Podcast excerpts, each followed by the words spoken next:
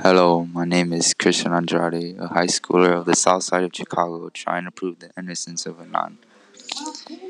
Hae-Min Lee and Adnan Syed are two high school lovers until one day Hae went missing and was later found dead, and Adnan was accused and convicted of her murder.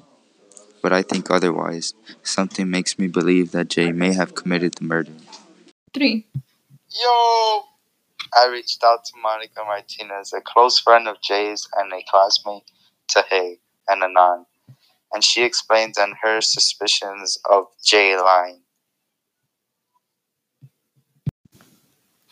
I have been friends with Jay for a very long time now.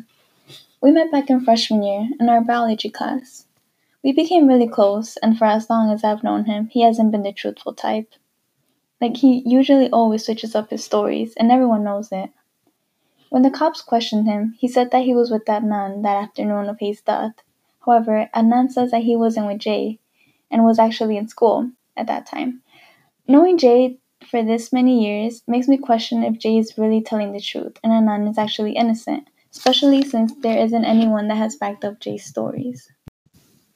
And now for episode 1 recap Close friend of Jay's Monica Martinez has provided us with evidence that Jay may be lying about what he told the police, therefore helping us prove that Jay may be the murderer.